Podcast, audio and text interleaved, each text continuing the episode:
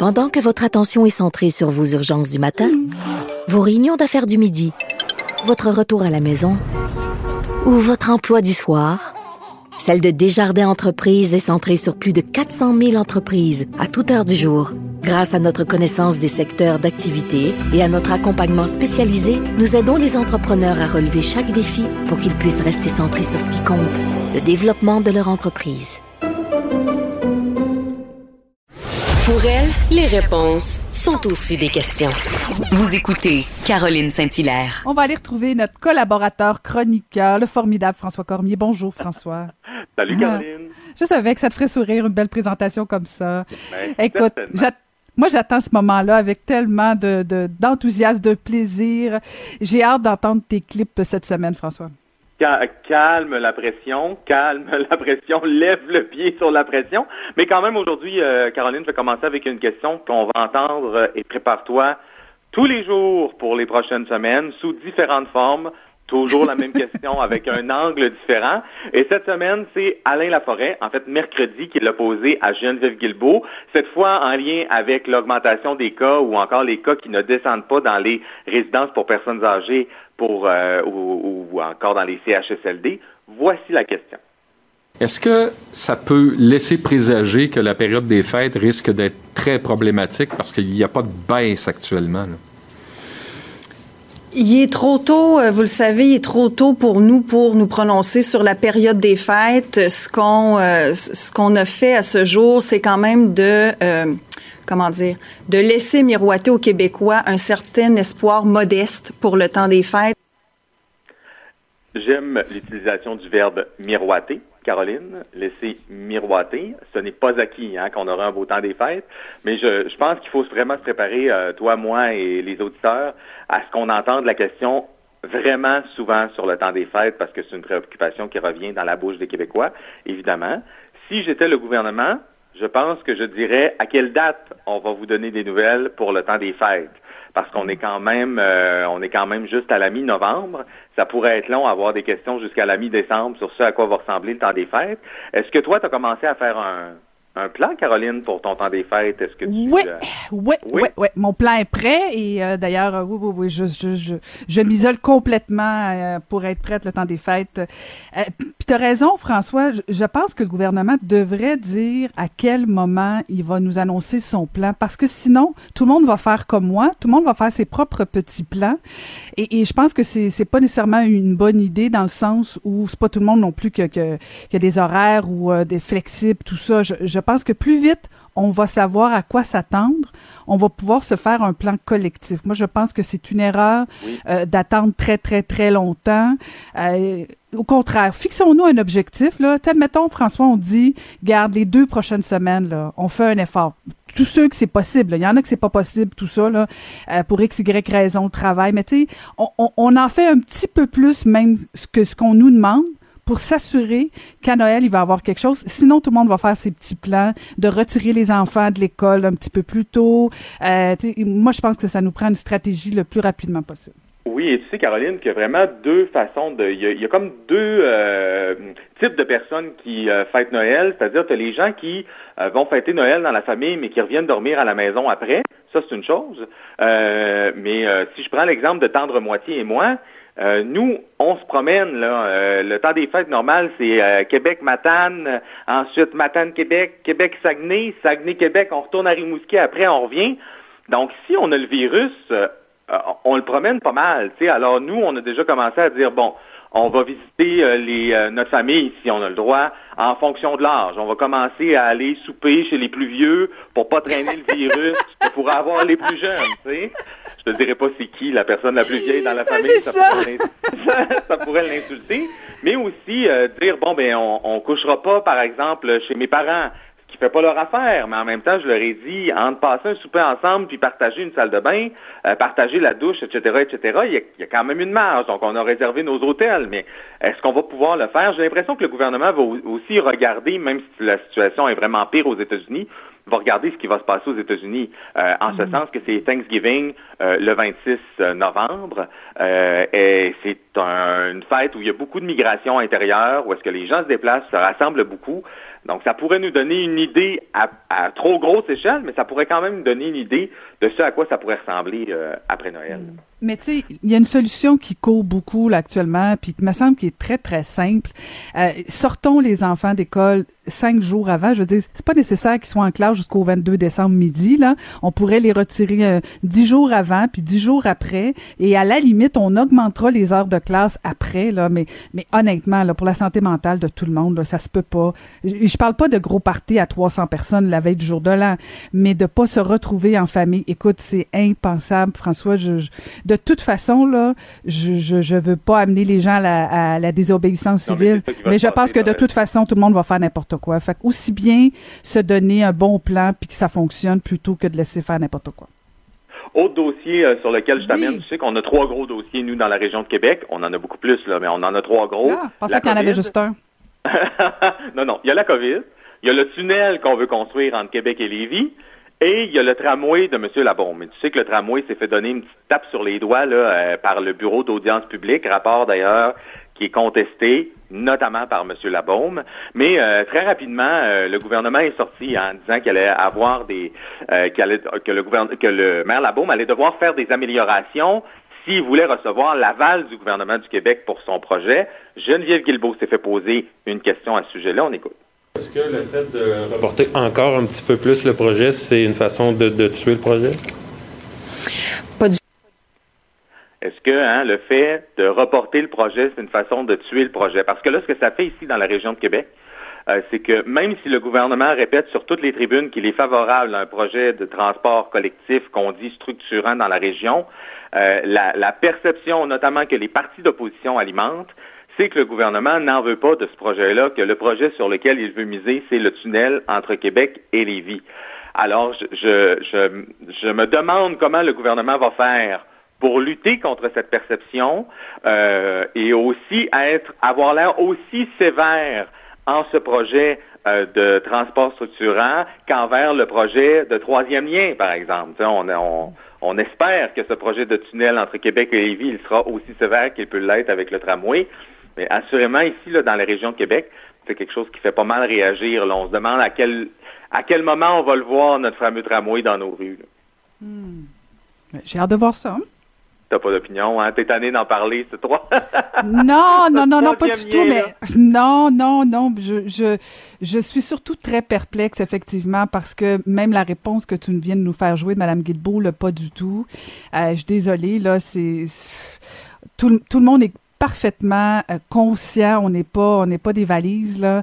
Euh, on vient de retourner au calendrier grec euh, le projet du tramway, puis c'est pas dans les priorités du gouvernement. Fait que tu sais, moi je pense que Et vous tu comprendras que quand on dit mieux desservir les banlieues, parce que c'est ce que le gouvernement veut, euh, faut pas se cacher, faut pas se faire de cachette là. les banlieues, ce sont les circonscriptions qui sont détenues par la CAC, par Geneviève Guilbeault, par Jonathan Julien, par donc par plusieurs députés, par Éric Kerr. Donc c'est plusieurs députés, plusieurs ministres dans la région de Québec, alors que mm. si on dessert mieux le centre de Québec, ce sont des circonscriptions qui sont détenues par Québec solidaire. Donc, euh, évidemment que le que les. Ah, t'es-tu en train de me dire, es-tu en train de me dire qu'on gouverne en fonction des, des comtés qu'on gagne? Ah, c'est vrai, quel cynisme de ma part. Ah, déçu. Je t'amène maintenant sur une autre euh, question qui a été posée. Je pense que c'était la question qui était essentielle à poser concernant le vaccin, euh, parce que tu sais que Pfizer nous a donné quand même de bonnes nouvelles, des nouvelles encourageantes. Il y a 5 millions de doses qui ont été achetées pour le Québec. Ça, c'est béton. Et il y a d'autres doses qui sont commandées par le gouvernement du Canada et donc ça devrait s'ajouter aux 5 millions de doses qu'on a pour le Québec. 5 millions de doses, ça veut dire quoi? Ça veut dire 2 500 000 personnes qui vont être vaccinées en priorité, là, une fois que tout sera, euh, tout sera mis en place. Alors, 2 500 000 personnes qui sont vaccinées, est-ce que c'est suffisant pour que ça aille mieux? La question a été posée, on écoute. Mais est-ce que 2,5 millions de personnes qui reçoivent un vaccin c'est euh, suffisant pour amener une espèce d'innocuité dans la population, de, une espèce de protection communautaire. Pour véritablement arrêter une transmission communautaire, ça nous prend des couvertures vaccinales qui habituellement sont autour de minimum 60 à 80% si on veut vraiment que le vaccin arrête de circuler. 60 à 80 là, ça fait du monde, là, c'est 6 millions de personnes à vacciner. Alors, 12 millions de doses pour que ce soit, ce soit vraiment efficace. Euh, je nous souhaite sincèrement qu'on puisse avoir ces 12 millions de doses rapidement. Cela dit, Caroline, avant que toi et moi, euh, on soit vaccinés, je pense que ça va prendre un bail, là, parce qu'évidemment, on va y aller par priorité, mais c'est une bonne question du collègue Louis Lacroix. Là, combien nous faudra-t-il de doses pour pouvoir être, euh, être protégés? Mm-hmm. Puis encore faut-il se faire tous vacciner. Oui, encore faut-il se faire vacciner. Mm. Euh, autre dossier qui a retenu l'attention, la ventilation dans les écoles. Cette fois, c'est une question de Véronique Prince à Radio-Canada. On écoute. Euh, ma première question concerne euh, la ventilation dans les écoles. C'est une inquiétude que les parents ont, que les professeurs ont. Les partis d'opposition en ont parlé aujourd'hui dans leur point de presse. Je comprends qu'à l'heure actuelle, ce sont chacun des centres de services qui envoient des directives. Est-ce qu'il va y avoir éventuellement un plan national à cet effet-là, des directives qui pourront s'appliquer mur à mur, même si certaines écoles sont plus vétustes que d'autres? La réponse de Christian Dubé, Caroline, elle était intéressante. C'est qu'il disait qu'il avait demandé un avis euh, à la santé publique, justement, sur quoi faire à l'Institut national de la santé publique. Parce que, franchement, euh, une chance qu'on a le ministre de la Santé, je vais le dire comme ça, parce que le ministre de l'Éducation, lui, s'est euh, borné à dire en entrevue plus tôt cette semaine, mais l'argent est là si les écoles ont besoin de faire des travaux. Oui, bon, sauf que faire des travaux, faire faire des soumissions, faire les travaux en urgence, est-ce que je peux te dire que ce ne sera pas réglé dans les prochaines semaines, alors que c'est dans les prochaines semaines qu'on a besoin mhm. euh, de savoir ce que les enseignants doivent faire? Alors, euh, d'être dans une classe, euh, bon, est-ce que j'ouvre les fenêtres seulement pendant les récréations, ce qui a été discuté jusqu'à maintenant? Est-ce que je les ouvre pendant combien de minutes? Est-ce que je les ouvre pendant que les enfants sont là? On espère que non, parce que si mes neveux sont à l'école avec des manteaux, des mitaines et des tucs, ça va être un peu triste. Mais quand même, tu sais, c'est quoi, quelles sont les lignes directrices? Et je t'avoue que je suis surpris que ces lignes directrices-là n'existent pas encore ou qu'il n'y ait pas des recommandations prêtes sur le coin du bureau pour les écoles. On a quand même eu une partie de l'été pour se préparer là, à ce qui s'en venait euh, et euh, visiblement, ce n'est pas encore euh, décidé. OK, François, je vais être méchante puis plate, là, mais comment se fait-il qu'on a besoin de lignes directrices, à savoir si on ouvre les fenêtres, comment on les ouvre, puis quand on le fait? tout à fait raison. Pourquoi? Écoute, là, on est-tu un peuple si infantilisé que ça? Je veux dire, euh, autonomie 101, c'est quoi? On a tous échoué ça collectivement? Je veux ben dire, ouvre la... Mais, je veux dire... Caroline, sauf que là, c'est sûr que, que, ce qu'on va voir dans les prochaines semaines, là, ce sont des enseignants qui ont plus peur que d'autres, mais qui vont travailler quand même. Puis je blâme pas les enseignants, là, mais c'est naturel qu'il y en a un ou deux ou trois ou quatre qui vont avoir plus peur que d'autres et qui va donc ouvrir les fenêtres plus que les autres. Alors, euh, juste une petite marche à suivre. Puis quand il me semble que euh, je, trouvais ça un petit peu déplorable que le ministre de l'Éducation n'ait pas euh, les données précises à savoir, mais dans combien de mm. classes il n'y a pas de fenêtre. OK, est-ce qu'à cet mm. endroit-là, je peux acheter des purificateurs d'air? Parce que, crois-le ou non, il y a encore des écoles au Québec, puis ça, ça me rentre pas dans la tête, où il n'y a pas de fenêtre. Mais donc, juste d'avoir un peu, mais tu as raison, là, il faut, il faut absolument qu'il y allait avec le gros bon sens et ne pas laisser la fenêtre ouverte à moins 30 toute la journée pour des enfants de 4 ans, 5 ans, 6 ans, 7 ans. Là. Mm. Euh, et je t'amène maintenant sur ce qui, selon moi et selon le chef du PQ, est la question fondamentale cette semaine. On écoute. Sur l'épisode de la petite vie, je ne sais pas si vous l'avez vu, mais dans cet épisode-là, euh, Papa euh, personnifie un personnage. Il est déguisé, en, en, espèce de tigre. Oui, il se déguise en tigre, c'est ça. À partir de, quand ça, ça, devient inacceptable? À partir de quand est-ce qu'une œuvre devient choquante au point où on doit la retirer? Votre question est fondamentale. À partir de quels critères on va décider lorsque la susceptibilité d'un auditeur doit demander à tout le monde d'annuler une œuvre. Vous aurez compris, Caroline, que moi, mon fondamental est un peu sarcastique. Je veux dire, quel débat sur la petite vie cette semaine? Il me semble qu'on avait bien d'autres enjeux à gérer. Je comprends euh, tout à fait la sensibilité. Je comprends pas la tergiversation de Radio-Canada à ce sujet-là, par contre.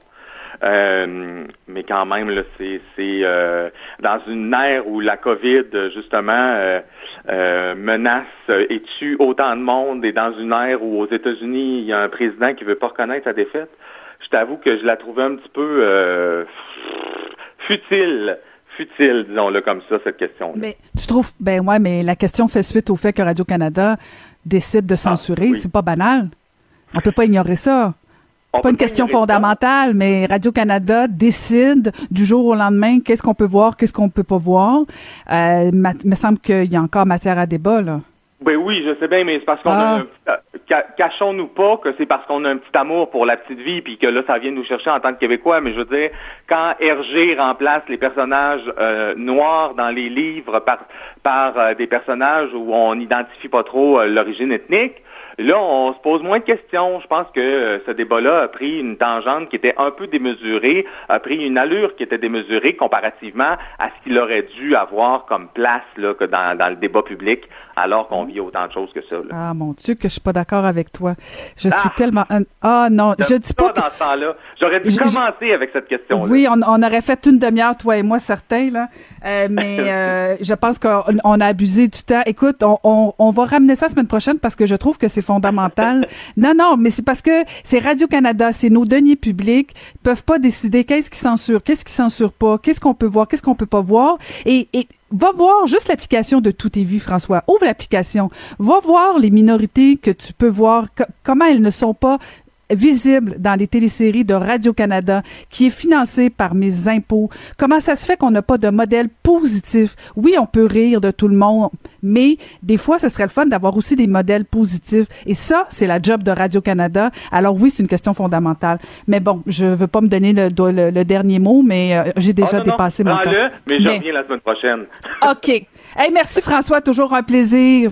Salut Caroline. Merci beaucoup, c'était François Cormier. Caroline Saint-Hilaire. Pas d'enveloppe brune, pas de lobbying. Juste la vraie bonne radio, dans les règles de l'art. Cube Radio. C'est ce qui met fin à notre balado de cette semaine. Merci d'avoir été à l'écoute. Je vous dis déjà à la semaine prochaine. Merci à la formidable équipe euh, pour la mise en onde Sébastien Laperrière et à la recherche Maude Boutet et Magali Lapointe. Et merci encore une fois et à la semaine prochaine.